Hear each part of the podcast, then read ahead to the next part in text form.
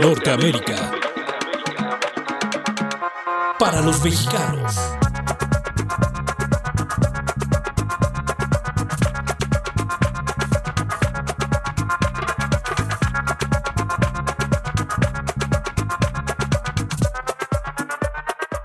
Hoy es lunes 22 de julio, bienvenidos a esta semana que es la última de la temporada 1 de nuestro podcast Norteamérica para los mexicanos.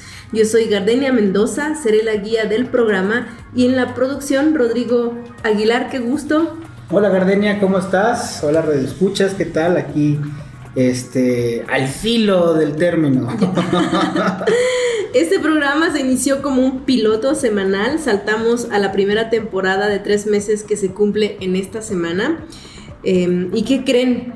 Estamos buscando patrocinadores y también estamos buscando ideas de cómo quieren que se renueve, si seguimos igual el programa o qué les gustaría tener, que no. Escríbanos al correo del proyecto norteamerica.mx.gmail.com o en nuestras redes con el mismo nombre Norteamérica MX. O también en mis redes, Gardenia Mendoza, en cualquier plataforma pueden mandarme un mensaje. Tenemos un proyecto de comunicación binacional que busca hacer un puente entre dos países desde los ojos de los mexicanos y aquí estamos. Los necesitamos, apóyenos y vamos con todo.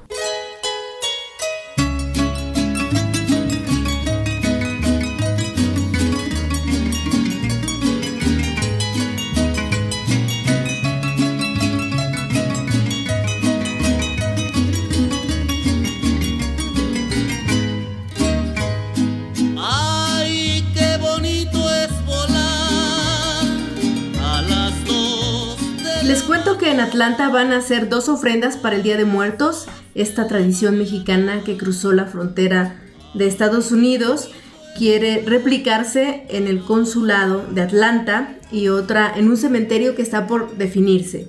Pero el caso es que están buscando a voluntarios entusiastas para montarla y quienes estén interesados pueden escribir en redes sociales a Natasha McDowell o llamar al 706-351-8094, 706-351-8094.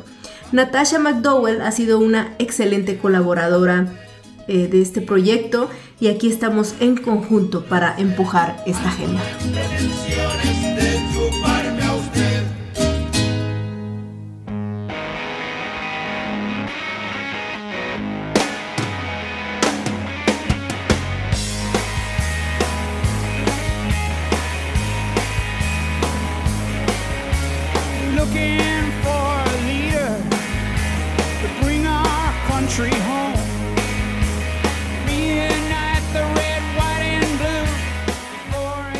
Tenemos a Donald Trump de regreso desde hace varios días.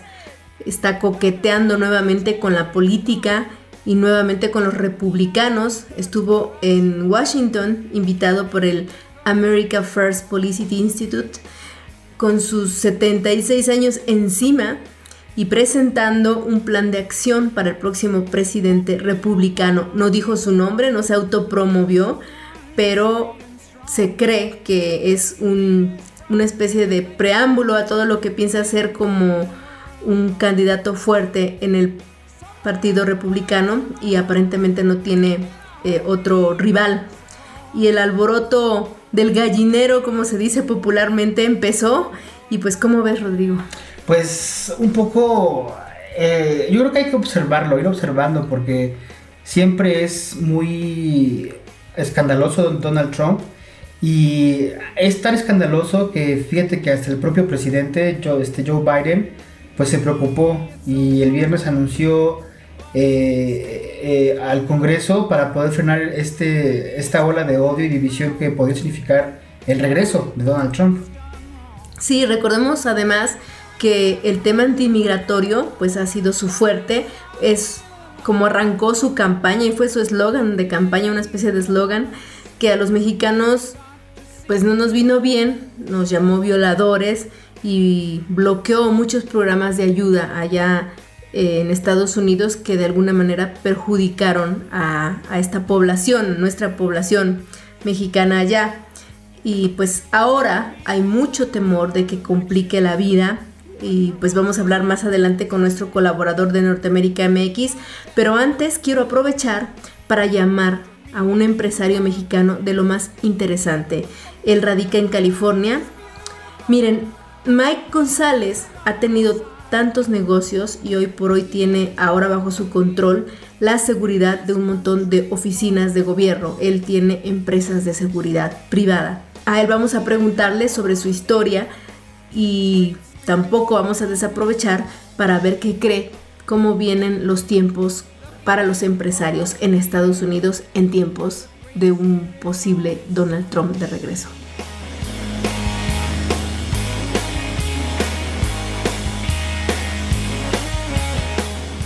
En la línea telefónica tengo a un empresario de lo más interesante allá en Los Ángeles, eh, particularmente, bueno, cerca de Los Ángeles, en Santana. Mike González, gusto en escucharte. Sí, gracias, Gardenia, por la invitación. Muy bien. Eh, primero vamos a hablar un poco de, tu historia, Mike, y luego vamos preguntando cómo se va haciendo complicado si es que se hace este tema político, económico, empresarial. ¿Qué haces en, en, Santana? Ah, fíjate que aquí en Santana, pues, te decir que hago de todo un poco, porque yo soy un empresario que me inicié aquí eh, desde los 18 años. Yo llegué a los 17 años, 18 años, y pues por, por obra del destino, eh, eh, como todos los migrantes, me, tuve que meter a estudiar inglés a una escuela de adultos que se llama la Lincoln Adult Center, que está situada en el Garden Grove Boulevard y la, y la Euclid. Y ahí hice, empecé a estudiar inglés, ESL es el Second Language, y Después me fui al, aquí al Rancho Santiago College a estudiar unas clases de speech and pronunciation, otros otro un par de años, y agarré mi GED y finalmente eh, en, una, en una oportunidad que tuve leí en, el, en, el, en, el, en un periódico una JTPA program, Job Training Facility Opportunity for Low Income People y ahí me, me, monté ese programa que el Estado me pagó un, un, training de bodyguard. Y ahí inicié mi carrera como bodyguard, como guarura profesional, agarré todos mis permisos de, de guardia de seguridad y me hice instructor de security guards y en ese tiempo estaban unos orientales impartiendo clases de un, de un nuevo tolete, una nueva macana que le, se llamaba Side Handle Baton, el PR-24 que también me hice experto en ese, en esa, en ese tipo de modalidad de, de clases y empecé, empecé, a impartir clases también para mis guardias del de PR-24, que es una, un side handle baton, una macana como bastón. Y, me abrí puertas y después eh, con el tiempo pues empecé a comprar restaurantes y, nightclubs eh, y ya después pues, empecé a controlar todo lo que eran restaurantes y eh, nightclubs de aquí del área de Santana, Garden Grove, Westminster, Costa Mesa, Irvine, Anaheim. Empecé a, agarrar todo tipo de negocios, más que nada hispanos, centros comerciales, swap meets, hospitales. Y llegué a tener, llegué a tener como, en, en un buen tiempo, llegué a tener hasta como 300 guardias de seguridad, pero Después ah, solamente, como al momento, ahorita tengo solamente como 138 guardias de seguridad y estamos eh, más expertos en, en, lo que es la modalidad de homeless, porque es gente que tienes que tener unos uh, trainings como de un poquito de psicología. Pero por la pandemia pues tuvimos que cerrar todos los, los restaurantes que tenía, como el Mexicanísimo, aquí en Santana, que lo tuve por 28 años, que fue el que más me dolió, y el Zócalo, que lo tuve por unos años, pero pues también fue uno de los más grandes y más populares de aquí de Santana, y la Hacienda Nightclub, que la tuve también por un par de años en Anaheim, que era con capacidad para 850 gentes, uno de los, de los antros más grandes de aquí del condado. ¿Y qué pasó después? Eh, ¿por, qué, ¿Por qué no nada más suspender el cierre de los restaurantes? Que, no, pues muy buena pregunta, pero eh, muy, muy lógicamente te lo digo. Este, imagínate en el Zócalo ya estaba pagando 17.500 dólares de, de, renta al mes. Ah, ok, la renta. Entonces, eh, tenerlo cerrado por, por dos años, imagínate las pérdidas que iba a tener. Eh, hice un deal y mejor le pagué tres meses al, dueño del, del, lugar y, me retiré, cerré. Eh, al igual que el mexicanísimo y pues la Hacienda y el Flamingo Nightclub, ya tenía como, como cuatro. Y este, pero, pero fíjate que por ese lado, eh, si tú quieres, se puede decir que me fue mal, pero pero por el otro lado de la seguridad me fue mucho mejor porque eh, agarré contratos que nunca me imaginé poder obtener del condado, del estado, de las ciudades y pues ah, actualmente tengo esos contratos que son de lo mejor eh, porque estamos trabajando directamente para ellos. Ajá, son contratos eh, de guardias de seguridad específicamente, ¿no? Sí, Ok, me llamó la atención que decías que hay una especialización en homeless. ¿Es como para tratarlos, para controlar o de qué se trata este tipo de seguridad? Bueno, nosotros tenemos eh, guardias de seguridad en los homeless shelters, que son lugares donde, donde aceptan a todos los, los homeless que quieran eh, eh, vivir ahí adentro. Oh bajo cláusulas y nosotros tenemos 24 horas al día, 7 días de la semana, este, cuidándolos. Desde que entran, pues los registramos que no lleven ningún tipo de drogas, armas o, este, eh, navajas o jeringas, alcohol, que no introduzcan nada de eso para adentro del, de la facilidad y pues que duerman a sus horas, y que no, no hagan drogas adentro eh, y que pues todo esté bien. Muchos de ellos tienen, tienen problemas con sus facultades mentales y pues tenemos que estar observándolos más de cerca, ¿no? Y también que no peleen, porque pues es, son como carpas de circo en varios de los shelters donde están las camas, entonces la, están todos juntos y tenemos que asegurarnos de que, de que todo está bien, ¿me entiendes? que no hay rencillas entre ellos. Ah, ok. Y dices que es un entrenamiento muy especial, ¿no?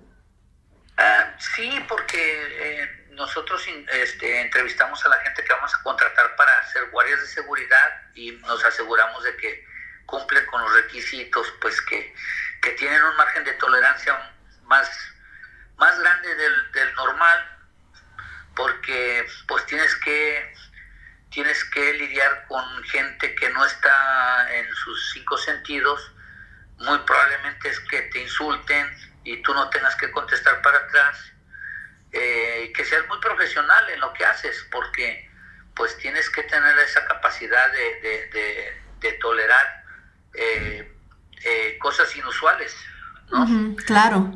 Y, lidiar con ellas para, para así poder prevalecer una buena, una buena armonía entre todos. Ok. ¿Y, ¿Y, qué otro tipo de, especialización tienen en seguridad con estos contratos en, pues tan, tan ah. importantes, ¿no? Porque son oficiales. Sí, mira, yo, yo gracias a Dios siempre me he sentido muy bendecido por Dios, porque eh, yo siempre comento ¿no? a la gente, digo, Dios me ha visto con ojos misericordiosos porque siempre me ha ido muy bien, porque pues primero le echo muchas ganas, yo, yo no acepto un no, yo siempre le echo muchas ganas a todo lo que me meto y, y, uh, y, aseguro, yo actualmente soy instructor también de handguns y shotguns, soy instructor de armas cortas y largas. Estoy certificado bajo el estado de California y puedo, puedo dar permiso para que porte una persona un arma expose, o sea, fuera de que se vea como un guardia. Este, y, y pues eh, yo me encargo de que todos los, de que todos mis guardias que cumplan con sus requisitos y aún así tenemos problemas, ¿me entiendes? Porque, pues, eh, te digo, pues, tratamos con gente que no está en, sus, en todos sus cinco sentidos y, y pues a veces salen a trabajar, muchos de ellos salen a trabajar o salen a visitar a, sus parientes y a veces ya llegan eh, alcoholizados o, regresan drogados eh, y, nosotros tenemos que lidiar con ellos ahí a la entrada, a veces los ponemos un rato ahí a que se tomen un café y tratamos de minorizar la, la problemática y, trabajar toda esa problemática para no tenerla que, que pasar a segundo término, que ya sería la policía y después pues la pudiera ser hasta la cárcel, ¿no? O, o, retirarlos del, de la, de la, del shelter, que es lo que nosotros tratamos de, de no hacerlo, porque sabemos que es gente que, que pues ocupa de, de los, del apoyo. Entonces tratamos de lidiar con todo eso que pues mucha gente no lo entiende porque no sé, no, a veces no nos damos cuenta de que pues la gente que es homeless está está eh, está mal de sus facultades y lo que necesita es amor, es cariño, es atención, comprensión y, y pues a veces eh, este no, no, no, lo entendemos todos.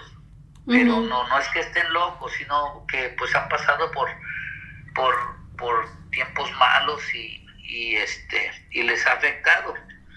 Eh, muchos de ellos se recuperan y regresan a su vida normal, a trabajar y, y, a agarrar su casa, su apartamento y a veces el, el, condado, el estado, la ciudad les ayuda con, este, con vivienda, a la mayoría de ellos, eh, vivienda barata que ellos puedan pagar eh, con un trabajito, ¿verdad?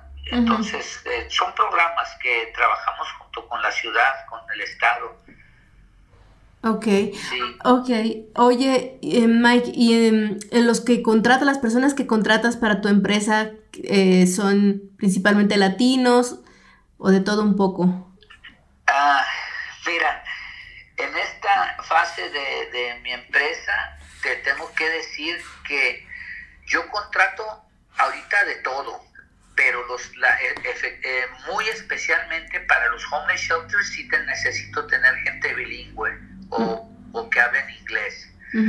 este, entonces sí, ahí sí a mi raza estoy, estoy teniendo más problemas, pero pues tengo otros tipos de negocios, tengo, tengo también shopping centers, tengo este apartment complex, tengo parqueaderos, tengo este otros tipos de negocios que es donde más uso pues a mi gente que, que siempre es a la que yo trato de apoyar más, aunque, aunque pues lo tengo que decir, ¿no? Porque me siento comprometido por ser, por ser mexicano, tengo que apoyar a mi raza, entonces yo siempre he sido así muy, muy, este, bien, bien, bien paisanote, me gusta mucho apoyar a, la, a mi gente, pero sí, pues sí, este, eh, no podría decir desgraciadamente, porque también fíjate que lo que he notado, que ahora que tengo este tipo de contratos, como que mi gente que ha sido de habla, de pura habla hispana se ha, se ha, este, se ha metido más a aprender inglés.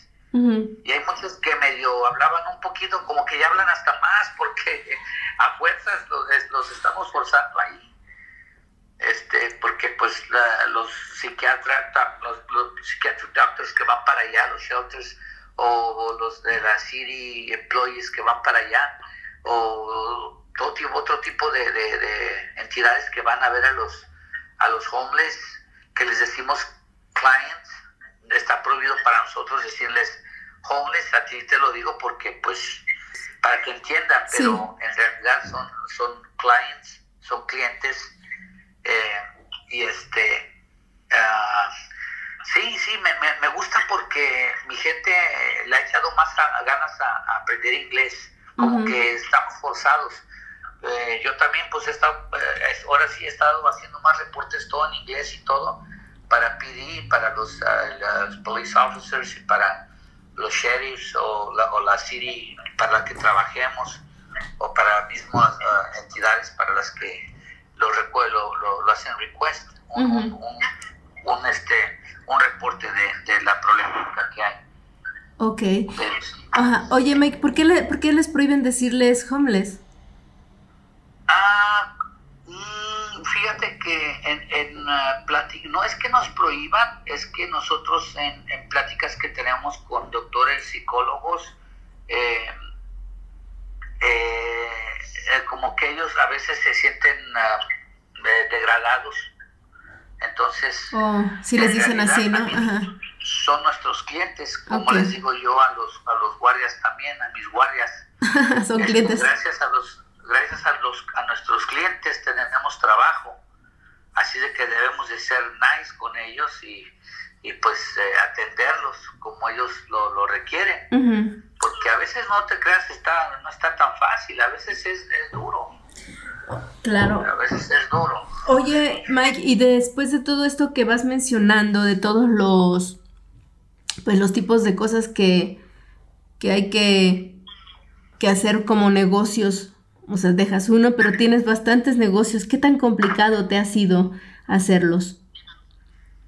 Fíjate que, que nada de complicado. Yo creo que yo, yo le platico a mi padre que yo gozo cada minuto, cada instante de mi vida porque a mí me, encantan los retos y me encanta la diversidad de, de, de, funciones. en cuestión de, sí, porque pues ah, imagínate eh, yo le digo a mi papá, no, yo no recuerdo haber trabajado de tanto que me gusta, me gustaba ser propietario del Mexicanísimo, propietario del Zócalo, eh, propietario de Santana Security.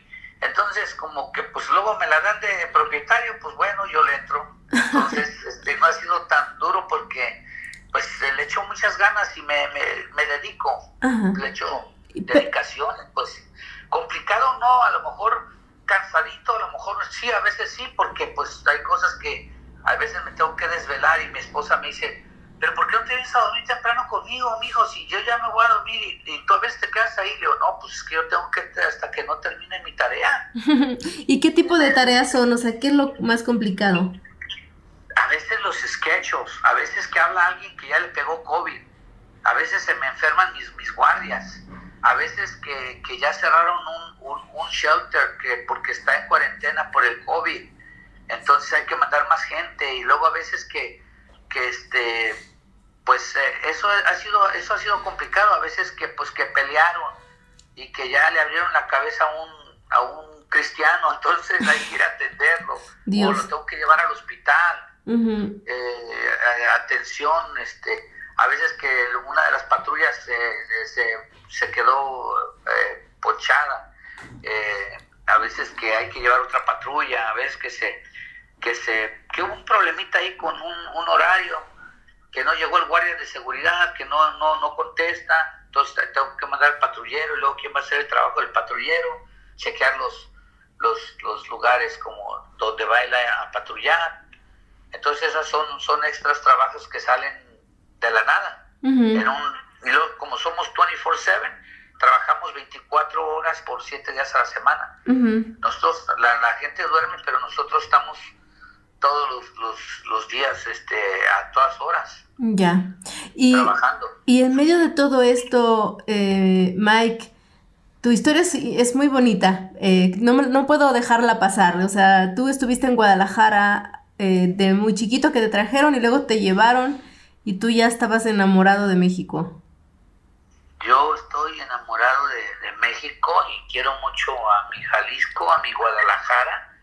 Eh, yo siempre, siempre presumo Guadalajara, Tonalá, que tiene, tiene tanta, tanta eh, artesanía y tanta cultura que, que estoy muy orgulloso de ser mexicano yo siempre presumo y, les digo, desgraciadamente, de nuestros, eh, nuestros hijos no conocen tanto como nosotros que hemos sido criados allá, pero hay que llevarlos para que conozcan y también se enamoren de, México.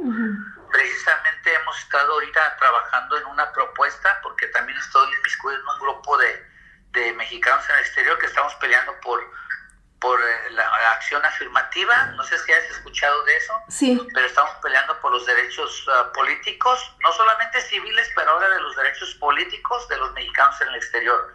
Y ya hemos logrado bastante para que se nos uh, uh, acepte participar también, no solamente votando, pero, pero participando participando también como en la política mexicana en todos los, en todos los aspectos. Así de que eso es otro triunfo que nos estamos adjudicando los mexicanos en el exterior. Sí, pero es otro tema, sí. Sí, claro. Oye, em, y finalmente te quiero preguntar, ah, ¿el ascenso nuevamente de Donald Trump les está afectando? Fíjate que hay mucha gente que no lo entiende, pero Donald Trump para mí pues eh, fue un político lengua larga, pero es un empresariazo que si tú analizas bien el tema, es, es una persona muy, es, pues él es un businessman. No más que pues eh, como también estaba, estaba, este, em, estaba patrocinado por, por muchos de sus amigos rednecks, eh, pues él también tenía que hablar incoherencias, ¿no? Porque pues si lo están patrocinando, pero si te das cuenta, la, habló tanto de la barda y que se le iba a cobrar a México y no hizo nada. O sea que como empresario no te, no te pega. No, no, no, no, yo digo, eh, eh, hizo muchas cosas buenas. Eh, en realidad, yo lo veo y lo admiro como empresario a él en lo particular. Pero, ¿qué, hizo, ¿qué hizo bueno como para ayudar a la comunidad de empresarios latinos, digamos, llamándole así? No necesariamente latinos, porque, pues, eh, eh, mira, tú puedes darte cuenta ahorita cómo está la gasolina. Te pongo un ejemplo. La gasolina, él nunca, cuando él estuvo en el poder, nunca, nunca subió la gasolina. Pero eran otros tiempos, ¿no? O sea, que tenía que ver con el tema de Ucrania y Rusia. Ah, pues sí, pero de igual manera, de igual manera. A lo mejor si haya estado él tampoco, o sea, no sé, no, no le no sé, pero, pero tampoco, eh, tampoco fue, fue tan mal. Yo no lo veo, yo al menos en lo particular, yo no lo veo. Yo sé que mucha gente eh, está muy molesta por lo que habló y sí estoy yo también molesto por, por las tonterías que habló. Yo no lo disculpo eso, pero tampoco puedo decir que fue un, un mal presidente. En tema económico se, eh, funcionó, digamos. Sí, en la cuestión de, empresarial, pues eh, a nosotros en realidad este, eh, no nos afectó porque pues no nos subió los impuestos a los empresarios. ¿Me entiendes? Entonces, pues es, pues, es, que él es, un, él es un empresario más que político, él no es político y, y lo, lo demostró en la manera como se expresaba no tuvo respeto para, para muchas etnias, lo cual un político es lo primero que hace, cuida su, su lengua. Exactamente. No, sí. él, no él, él, lo, él lo aventaba como lo pensaba en lo que en el momento lo decía y, pues no, ahí demostró que no es un político, él es un empresario, pero no es un político y pues... Ya. Muy bien. Ok, Mike, pues muchísimas gracias por este tiempo que nos has dedicado y de contarnos tu historia y, las, tu visión como empresario de lo que puede venir, digamos, en, muchos sentidos. Y eh, este es tu programa, siempre bienvenido. Gracias por tu, tu atención. Gracias y un saludo para todos los mexicanos en el exterior y les pido como siempre que nos unamos, que ya que nos demos cuenta de lo bonito, lo fuerte que podemos ser unidos, vamos a querer todos estar agrupados y trabajando juntos. Así es de que a todos que Dios los bendiga y echémosle ganas todos. Gracias. Sí, hasta luego.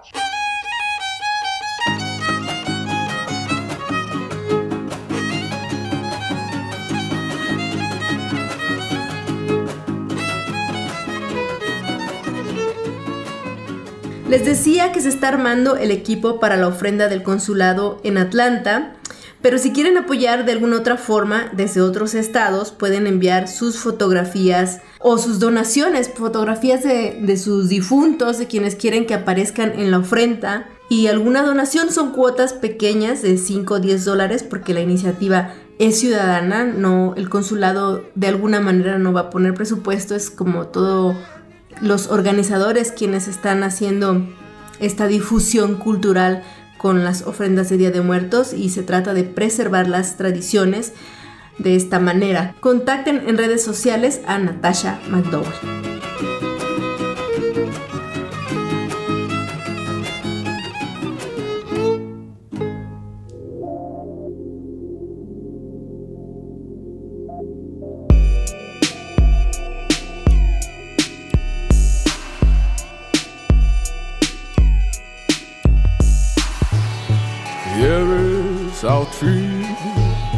Rodrigo, se me había pasado preguntarte cómo te fue el fin de semana. Pues bastante agradable. Este, una de mis tías se fue a Dinamarca hace dos semanas y regresó este, este viernes, regresó, no es cierto, miento, este sábado, regresó a, de Dinamarca y estuvimos contentos porque ya la extrañábamos, obviamente. Es una de las tías más vaciladoras y más este, divertidas, y entonces la familia la extrañaba. Y pues nos dimos un atracón comiendo cecina, la verdad. ¡Qué rico! Pero estuvo muy bueno. mejor. ¿Y el tuyo qué tal?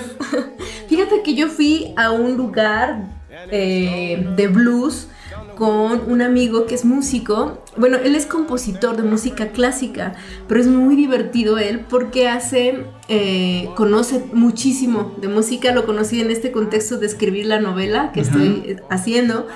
Y me lleva, me invita a lugares muy, muy interesantes musicalmente. Wow. Ajá, entonces este es un lugar donde se supone que van como em, los que hacen los musicales, los digamos, productores y músicos y todo eso, como a, a desestresarse después de una... Eh, y, y, pues fue, bueno, muy divertido, es una casa, se llama, ahora se me fue el nombre, pero es una casa antigua que volvieron como pues un lugar de blues, y entonces están tocando en un cuarto y estás tú en otro y es, es muy interesante. Vale, qué chido, qué buen concepto se ve eso, ¿eh? Sí, estuvo muy agradable.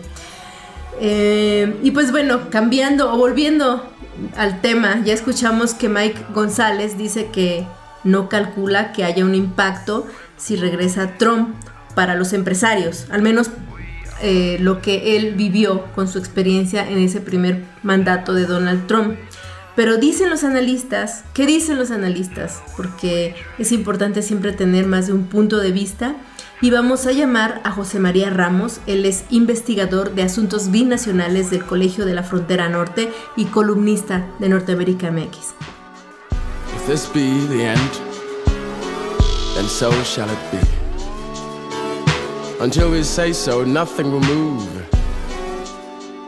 Tenemos en la línea telefónica al doctor José María Ramos. Gracias por tomarnos esta llamada, analista del Colegio de la Frontera Norte.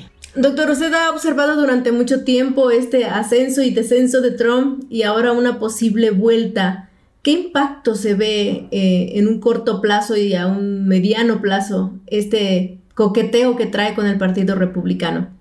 Sí, sin duda alguna va a ser un proceso muy interesante, sobre todo porque en tres meses aproximadamente vienen elecciones intermedias el expresidente Trump ha estado influyendo en varias candidaturas eh, para el Senado. El Senado se divide, eh, va a haber elecciones en un tercio. En la Cámara de Representantes va a haber eh, prácticamente, se están renovando todos los 435 escaños. En este caso está tratando de influir, digamos, a la fecha va como la mitad, es decir, sí ha logrado que algunas de sus, de sus preferencias lleguen. El caso más sonado fue la candidata Cheney, Cheney, que es la que lo ha estado acusando de todo el proceso que se vivió el 6 de enero.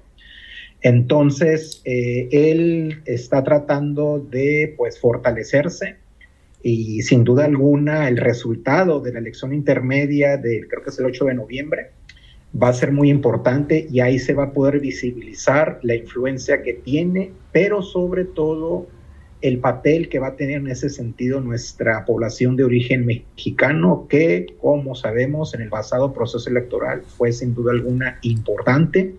Eh, se puede decir que aproximadamente un 40% de los votantes de origen hispano, en donde obviamente entran en nuestra comunidad eh, mexicana, eh, votaron por, por él, un 60% se inclinó por la opción demócrata, y eso refleja que nuestra población de origen mexicano e hispana no necesariamente es homogénea, es muy heterogénea, social y, culturalmente hablando.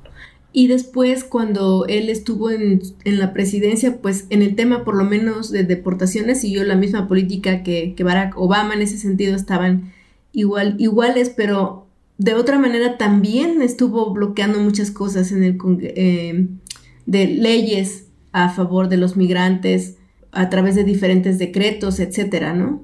Sí, sobre todo hay que recordar que el inicio de su administración fue una administración en la cual fortaleció las políticas de seguridad fronteriza.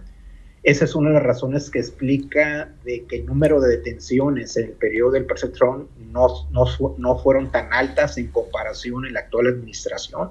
Claro, había otros tipos de incentivos, es decir, no se tenían en aquel entonces los efectos socioeconómicos de la pandemia, no se tenía este crecimiento que se está dando en la, economía de Estados Unidos, pero sobre todo los efectos de la pandemia.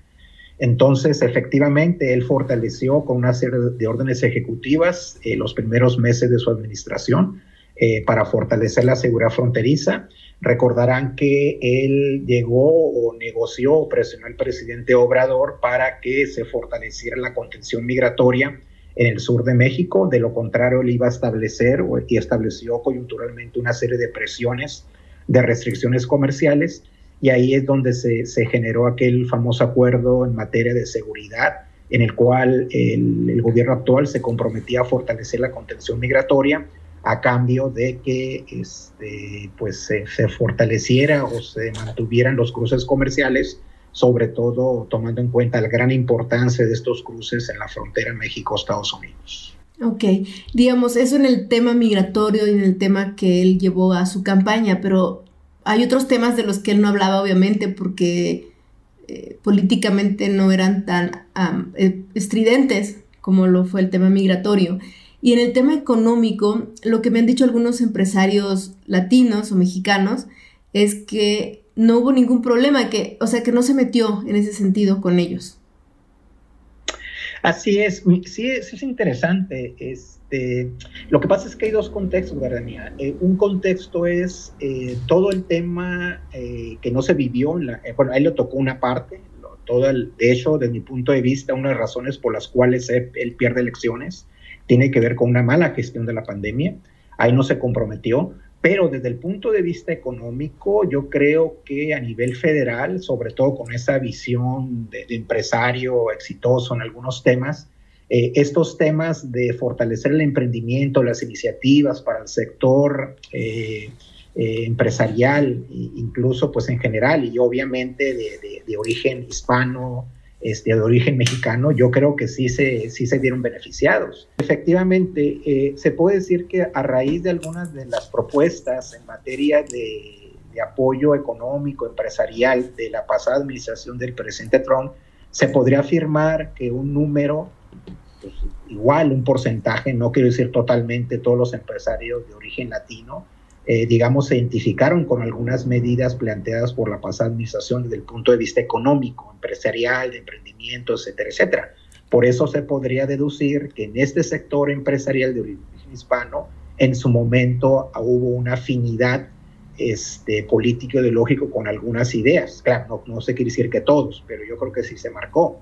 Entonces, este, en esta coyuntura, en que hay un cambio, que tenemos la pandemia. Como sabemos, la administración del presidente Biden sí ha hecho algunos cambios importantes, pero pues están las incertidumbres, es decir, crecimiento de inflación, históricamente no se había tenido esta inflación por los efectos socioeconómicos, es ahí donde pues se, se incrementan las dudas si va a ser posible de que este, en esa elección intermedia que vienen pueda refrendar al Partido Demócrata. Los vaticinios, pues, este, pues dicen que no necesariamente. Hay que ver cómo se reaccionó con esta ley de reducción inflacionaria, dada a conocer la semana pasada, si va a tener un efecto inmediato.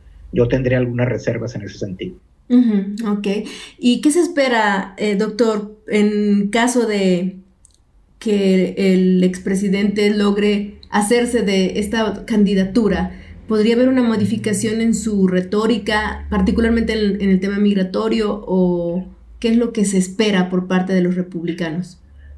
Pues ahorita hay un escenario de carácter legal. Eh, recordarán que estamos, bueno, está ahorita él en, en, este proceso de verificación de su papel en los, en los acontecimientos del 6 de enero Interpreto que desde el punto de vista del Partido Demócrata, ellos quieren utilizar este, este contexto para tratar de limitar su, su, posible candidatura. Obviamente que eso se tiene que justificar muy bien desde el punto de vista político-electoral, perdón, eh, legal y eh, que exista un debido proceso. De lo contrario, se van a abrir ciertas fisuras, se va a fortalecer la incertidumbre y esto en vez de beneficiar al Partido Demócrata puede beneficiar al Partido Republicano y para el candidato. Eh, considero que en caso de, de, hacerse de la candidatura, que existen muchas posibilidades, todo en función de cómo va este proceso, a diferencia de hace tres años, cuando él contendió, cuando él gana, el tema migratorio fue importante, fue un tema central, tema que enarboló de manera importante y desde mi punto de vista lo llevó a la victoria. En cambio, cuando trató de reelegirse, ahí el tema migratorio no fue importante porque había otros temas en la, en la coyuntura, sobre todo el tema de la pandemia, los efectos socioeconómicos, etcétera, etcétera. Ahora se está volviendo a fortalecer el tema migratorio, sobre todo a raíz pues, de lo que estamos viendo, ¿no? Es decir, en este año fiscal van cerca de 1.600.000 migrantes eh, detenidos por las autoridades de los Estados Unidos, donde cerca del 70% de estos migrantes detenidos son el estado de Texas, que es el estado donde se están fortaleciendo toda una política de control, de disuasión, todo un tema de abierta confrontación política con Biden y con el presidente López Obrador. Entonces, el tema migratorio, y lo vamos a ver en esta elección intermedia, va a ser un tema importante en esta elección intermedia, pero también, sin duda alguna, en, los, en las elecciones en, el dentro de dos años. ok. Y eh, para finalizar, eh, doctor Ramos, ¿qué es se esperaría en México. Al parecer no tiene mayor incidencia ni, ni se pretende, pero ¿cuál es el, el, escenario? Se había dicho que también que tiene una mejor relación el presidente Andrés Manuel López Obrador con Trump, que a lo mejor hay más sinergia. Del lado mexicano, ¿qué podría esperarse? Pues eh, se, se viene un escenario interesante. Este, vienen dos reuniones importantes antes de que finalice este mes. El, próximo mes viene la reunión del Diario Económico de alto nivel. Ahí, de hecho, se rumora que, no sé si antes venga eh, Brinkley, que es el secretario de Estado, precisamente porque hay ciertas dudas de la reforma energética, todo el tema del TEMEC. Viene a final de año la reunión de, los líderes de América del Norte, en donde se festejarían los 200 años eh, de las relaciones diplomáticas entre México y Estados Unidos. En este contexto, el tema Trump va a estar fuertemente en la agenda, va a estar en la elección intermedia y los temas centrales van a ser temas que van desde pues, este tema de migratorio, este tema, y lo ha dicho en algunas reuniones o en algunos eventos, dice, esta situación conmigo no sucedería y obviamente que esto va a fortalecer el interés de algunos electores, sobre todo de los estados este, fronterizos, este, en donde seguramente este tema va a ser relevante. Entonces, eh, otro tema que va a ser muy importante dentro de la agenda va a ser el tema del aborto, sobre todo a raíz del papel que ha tenido la Suprema Corte, una Suprema Corte en la cual algunos de los principales este, actores fueron nombrados por él, conservadores. Entonces, el eh, tema del aborto, el tema de migratorio, el tema en este caso de la, de la ley inflacionaria, es decir, la situación inflacionaria son temas importantes que él va a tratar de, de fortalecerse. Y aquí las ventajas es que pues es el reto que se tiene el gobierno federal. Es decir, ahorita, por ejemplo, este actual gobierno del presidente Biden le está apostando de manera muy importante al tema de la ley, todo el tema que tiene que ver con el cambio climático. El presidente Trump es prácticamente él criticó, rechazó esta ley. Ahí hay una oportunidad para México para que se fortalezca este, con toda una agenda importante, sobre todo tomando en cuenta lo que estamos viendo en Europa, lo que estamos viendo en los incendios en California, en donde obviamente nuestra población de origen mexicano se ha visto afectada por lo tanto, yo creo que el, escenario es un escenario de oportunidades, pero también de retos en la medida en que, pues, como lo estamos viendo, es decir, México requiere las, las remesas de nuestros conacionales. Estas remesas han incrementado de manera importante en este contexto de la pandemia, cerca del 35%, México el año pasado se convirtió en el segundo país receptor de remesas internacionales con cerca de 54 mil millones de dólares, lo cual refleja la importancia que tienen nuestros migrantes. Y en ese contexto pues es el planteamiento que ha hecho el presidente López Obrador Biden, apertura, movilidad laboral, que son los temas que critica el presidente Trump, ¿no? Por lo tanto, viene un escenario interesante en donde pues la capacidad de gestionar esta compleja pero interesante relación binacional y transfronteriza va a ser sin duda algún elemento muy importante. Muy bien. Doctor Ramos, pues le agradezco este tiempo dedicado al programa. Bienvenido y es parte de nuestros colaboradores y columnista de Norteamérica MX. Gracias por todo, doctor Ramos. Encantado, nos vemos en comunicación. Un abrazo.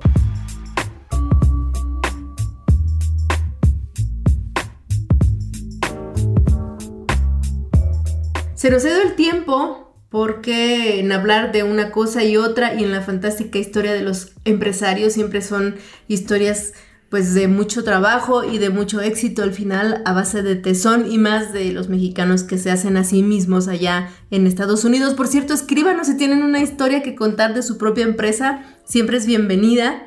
Y mientras tanto, pues obviamente las empresas generan una mayor cantidad de impuestos y de y de flujo de efectivo y para eso es tiempo de impuestos con Gina Parra y su segmento ya tradicional en Norteamérica para los mexicanos.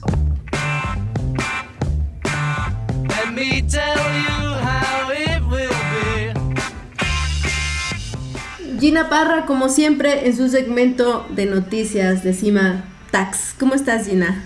Hola, bien, bien, Gardenia, muchas gracias aquí este, pues trabajando y tratando de, de llevarles un buen tema a ustedes para que pues me sigan eh, escuchando cada lunes. Muy bien, Gina, y siempre eres bienvenida. Cuéntanos qué nos tienes para ahora. Gracias. Mira, hoy tenemos penalidades e intereses que puede pagar un contribuyente. Ok, adelante. Ok, ok. Este, e, e, estas penalidades e intereses eh, son regidas por un código de, rentas internas. Estos, ellos pueden imponer muchos tipos o diferentes sanciones que van desde multas civiles hasta la prisión por la evasión fiscal delictiva. Los contribuyentes están sujetos a estas sanciones por no presentar o por no pagar eh, eh, impuestos, por no presentar la declaración de impuestos o no pagar los impuestos a su debido tiempo. Eh, hay contribuyentes que pueden proporcionar también información fraudulenta en una declaración para evitar el, el pago de, de, impuestos y bueno, pues esto también se conoce como un fraude y vamos a ver un poquito más adelante estos temas más desglosados. Esto es como lo que le pasó al funcionario de Trump que se declaró culpable. Ah, sí. Ok. Sí, esto es, es, ese es el, um, un ejemplo. okay. vamos. El, el, el IRS siempre te va a enviar una notificación Em, eh, se la va a enviar al contribuyente con respecto a, las, a, este, a esta penalidad o a, este problema que está surgiendo con el contribuyente. En esta notificación el, el IRS va a explicar eh, qué sanción, eh, eh, qué código están aplicando y por qué y cómo se calculó la sanción. El IRS siempre manda las, un montón de hojitas en las cuales casi nunca le tomamos en cuenta este, pero ahí viene siempre la explicación y es muy importante pues verificar todos esos, esos números que vienen ahí, pues para veces, muchas veces, este, poder llegar a un acuerdo o alguna solución con ellos. Ok. Ah, ok, las sanciones impuestas por el IRS pueden clasificarse en civiles y o penales, perdón, y penales. Ok. Pues las, las civiles no, no hay tanto problema, simplemente pues hay que hacerle caso a la IRS, hay que pagarlas, pero pues en las penales sí este, es un poquito más problema porque ah, puede ser hasta desde una multa grande hasta, hasta la cárcel. ok. Ok. entonces, las, algunas de las sanciones civiles pueden ser las que las que son automáticas, por ejemplo, automáticamente ya sabemos que si yo no presento una declaración a tiempo, pues me va a tocar pagar un impuesto, ah, perdón, un interés y una multa. Las dos cosas van siempre de la mano, ¿ok? Si yo tengo una deuda con el IRS, este, el IRS siempre me va a cobrar estas dos cosas el IRS siempre me va a cobrar un 5%, perdón, un punto 5% mensual si yo no presenté mi declaración a tiempo. Y se va a, este punto 5% me lo van a dejar de cobrar hasta que yo presente la declaración de impuestos y hasta que yo haga, haya hecho el pago de esa declaración. El otro, el otro eh, este, es ah, por no pagar un impuesto. O sea, me va a cobrar la IRS por no presentar la declaración de impuestos a tiempo y por no pagar el impuesto. Eh, el, el, monto que se paga es un 5% del monto total del, del, impuesto que yo estoy quedando a deber. Y tiene un límite hasta de un 25%. Ok. Uh si un contribuyente presenta su declaración de impuestos ah, con más de 60 días después de la fecha de vencimiento, la multa mínima que puede eh, recibir es de 435 dólares. O si el, el, impuesto que él va a pagar, por ejemplo, es de 300 dólares, pues el gobierno no le va a cobrar 435, sino le va a cobrar este una multa eh, relacionada a la cantidad más pequeña.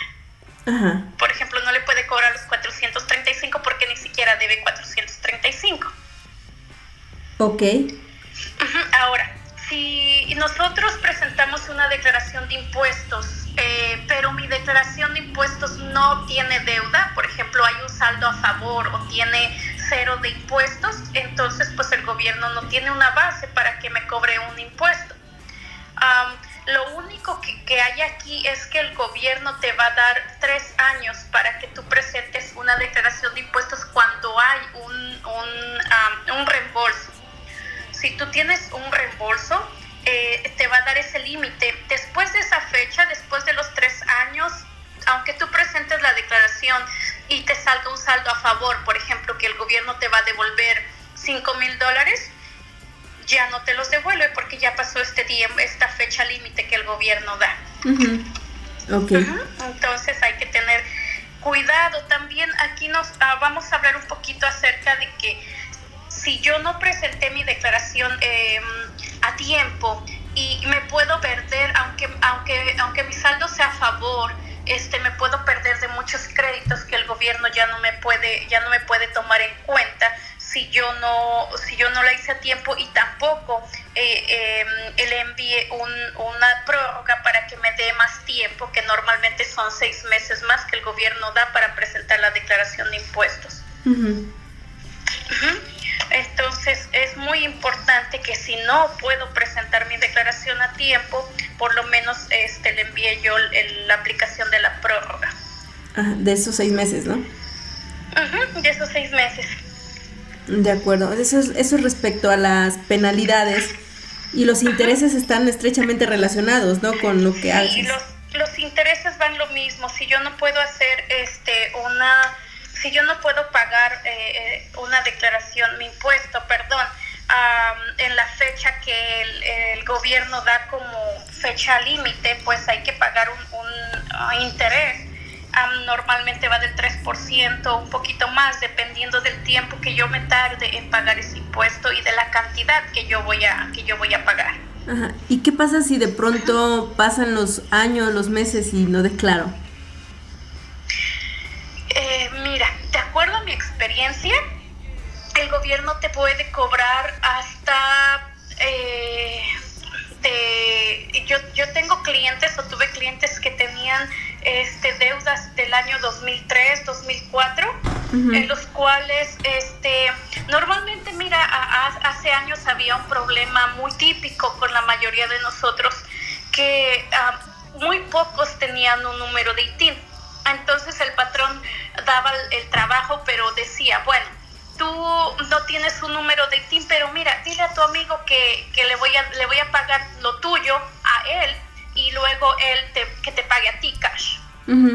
Entonces muchas veces hacían eso y las personas pues no sabían que tenían que presentar su declaración de impuestos por ese ingreso que estaban obteniendo, porque al final del día el patrón les reportaba que les había pagado cierta cantidad. Había personas que tenían a tres compañeros más que pagaban sus, sus que les pagaban a ellos sus sueldos. A través del ITIN. Y a través de su ITIN y resultaba que él, aunque hubiera ganado 20 mil al año, pero si eran tres o cuatro personas, ya eran 80, 100 mil dólares. Igual, wow. Entonces todo eso le, le, cobraba el gobierno a esta persona que sí estaba reportando el patrón que le había pagado.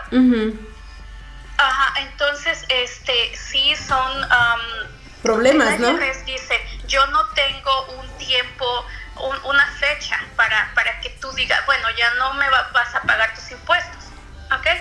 Y, mm, pero también otro, otro caso muy, este, muy especial que me tocó igual con un mojarra escucha, este, que por años él debía 2006 y 2007. Por años el gobierno le estuvo cobrando y cobrando y mandando cartas y le mandaba cartas y más y él nunca hizo caso, o más bien hacía caso, pero iba con las personas que nunca le daban una solución y volví a buscar otro, otro lugar y, nunca le daba solución. O sea que pasaron como, como unos siete años él buscando soluciones, pagando dinero y todo.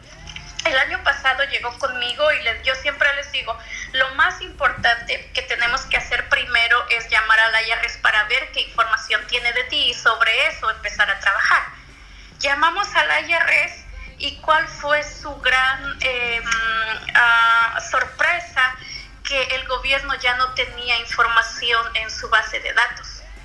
Ya no le aparecía información de esos años este, de este contribuyente. ¿Y qué pasa? Pues al no haber una, una base para que el gobierno le cobre, entonces pues la persona no tiene deuda. Bueno, en este caso le favoreció, ¿no? Le favoreció mucho porque él ya no, ya no, ya no tuvo que pagar. Entonces siempre antes de mandar cualquier documento a la IRS hay que verificar qué información tiene de nosotros, porque a veces el, los patrones también y, eh, a muchas veces no te, no te reportan lo que te pagan. Y tú puedes decirle a la IRS, mira, yo gané 60 mil dólares, pero si un patrón tú trabajaste con tres, por ejemplo, uno te reportó nada más que te pagó 20 mil y los otros no te reportaron, si tú le dices al gobierno gané 60 mil, pues lógico que sobre eso te va a cobrar. Pero si el gobierno solamente tiene una base que, um, de, impuestos que te reportaron tu ingreso de 30 mil, solamente, pues solamente sobre eso vas a, vas a reportar. Ok, entiendo. ¿Y entonces qué fue lo que pasó con ese cliente? El que, el que ya no encontró información en la IRS de, su sistema. Ajá, ¿por qué, ¿por qué desaparecería su información? ¿No les explicaron? Ah, no le explicaron, pero dice, le dijeron que no, había casos en los que eso, eso pasaba. Lo que nosotros hicimos fue solicitar una carta de la IRS en la cual eh, para esos años él ya no tenía ninguna deuda, para que así si posteriormente él tuviera algún problema, tuviera esa carta este, estampada por el IRS en la cual pues ellos daban fe de que no tenían ninguna deuda. Ah, ok. Pero no se supo bien qué pasó. puede ser, normalmente lógico que nosotros este, somos seres humanos eh, y, las máquinas son manipuladas por nosotros, puede ser que algo pasó. algunas, sí, algo pasó ahí, entonces pues son cosas que le favorecen al cliente, pero son muy raras. y es mejor que, que, lo revisen, ¿no? Como tú dices. Sí, siempre es muy importante revisar. Este, también hay formas o formularios este, que nosotros podemos enviarle al gobierno para que nos elimine la multa. Este, normalmente el, el, el contribuyente tiene derecho a que le eliminen una multa cada tres años. Por ejemplo, si yo tengo una deuda del 2015 y lógico pues ya me calculo multa e intereses. La multa es, es lo más grande que, que nosotros pagamos después del impuesto. Es, es, el cálculo mayor porque el interés básicamente es pequeño. Pero imaginemos que yo tengo una deuda del 2015 tenido este yo nunca he tenido deudas con el IRS o si las tuve las pagué.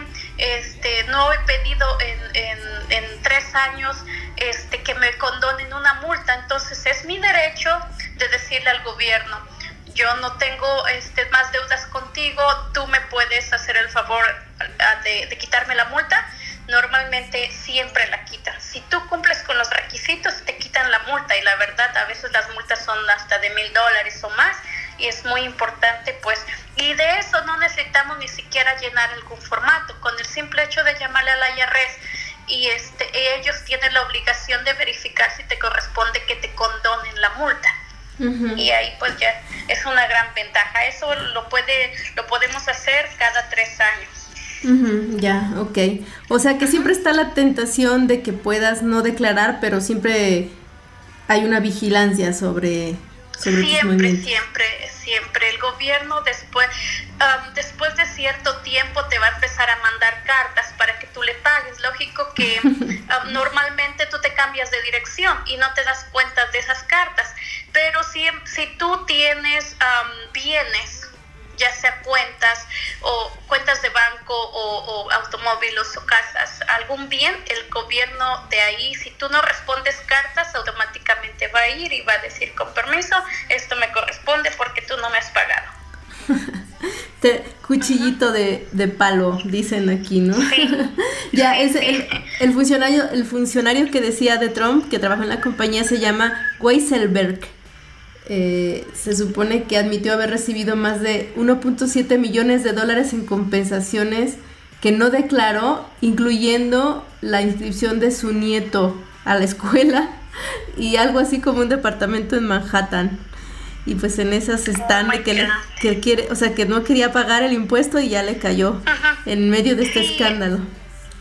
Mira, normalmente cuando son, este, el, el IRS dice, eh, te voy a cobrar por evasión fiscal y la evasión fiscal es más este es más penalizada este te voy a cobrar este o, darme la información de esta de este ingreso que tú no me estás reportando.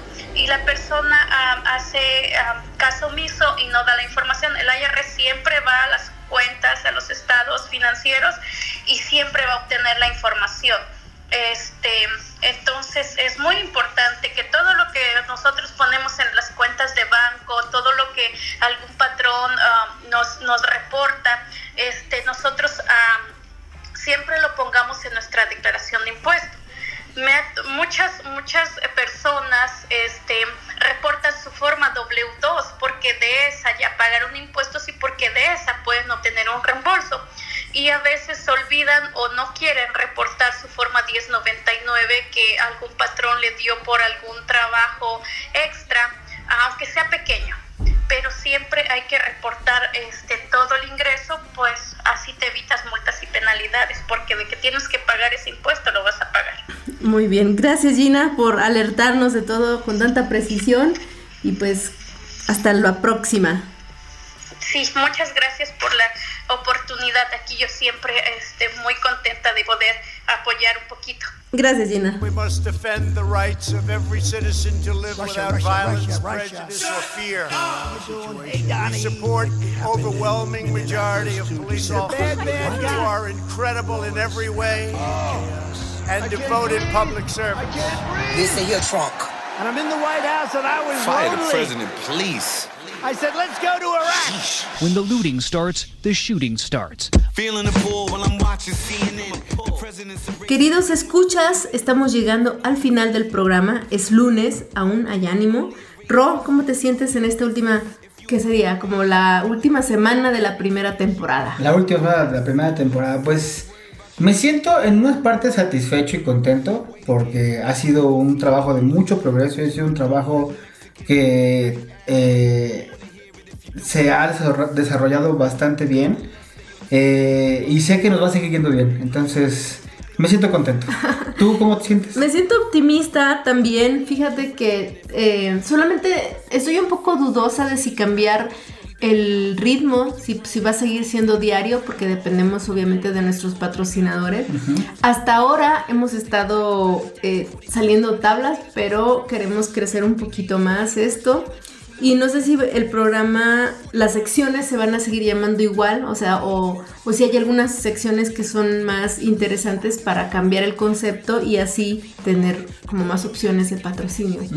Eh, me, me han comentado mucho que gustaría una sección de mujeres, Estaría muy interesante también, Sí. fíjate, sí. O más secciones culturales, o sea, dejarla de libro como fija y no variar un- algunas veces hablar de cine y otras veces hablar de, de libro o a veces hablar de música, sino que hacer, por ejemplo, un día fijo de libro y después a lo mejor entre cine y música, Mm, algo así, ¿no? sí, o sí, sea, sí. como dos días relacionados a nuestra cultura y a- o a tradiciones. por Sí, ejemplo. porque gusta mucho la cultura, es, es un tema que ha estado Sí. bien arraigado.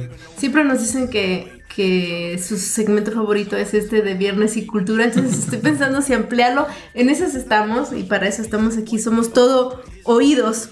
Y pues bueno, hay mucho todavía. Nos quedan cuatro días. Mañana vamos a traer la historia de unos jóvenes ingenieros que se quedaron atorados en Atlanta con una visa del TLC. Ya verán de qué va. No se lo pierdan. Y síganos, escríbanos. En todas las plataformas estamos como Norteamérica MX. Y yo estoy también en todas las plataformas como Gardenia Mendoza. Eh, Ro, algunos, al- eh, ¿alguna red social que quieras compartir? Sí, pues pueden seguirme en Instagram. Eh, búsquenme ahí en Instagram como Rodrigo Aguilar. eh, Rock con CK. Rock CK, como si fuera de rock and roll. Rock Rodrigo Aguilar. Y pues ahí, bienvenidos sean a ese Instagram que me gusta compartir muchas fotos de árboles. Muy genial. Nos conoceremos los árboles de la ciudad. Bueno, pues este es su programa, chicos. Visiten la página www.norteamerica.mx. Ahí tenemos todos los enlaces al podcast. O sea, si se perdieron alguno, pueden escucharlo ahí. Y también, por supuesto, en nuestras plataformas, en nuestro programa iBox, Spotify, Apple Podcast. Pónganse listos. Recuerden que somos mitad voluntad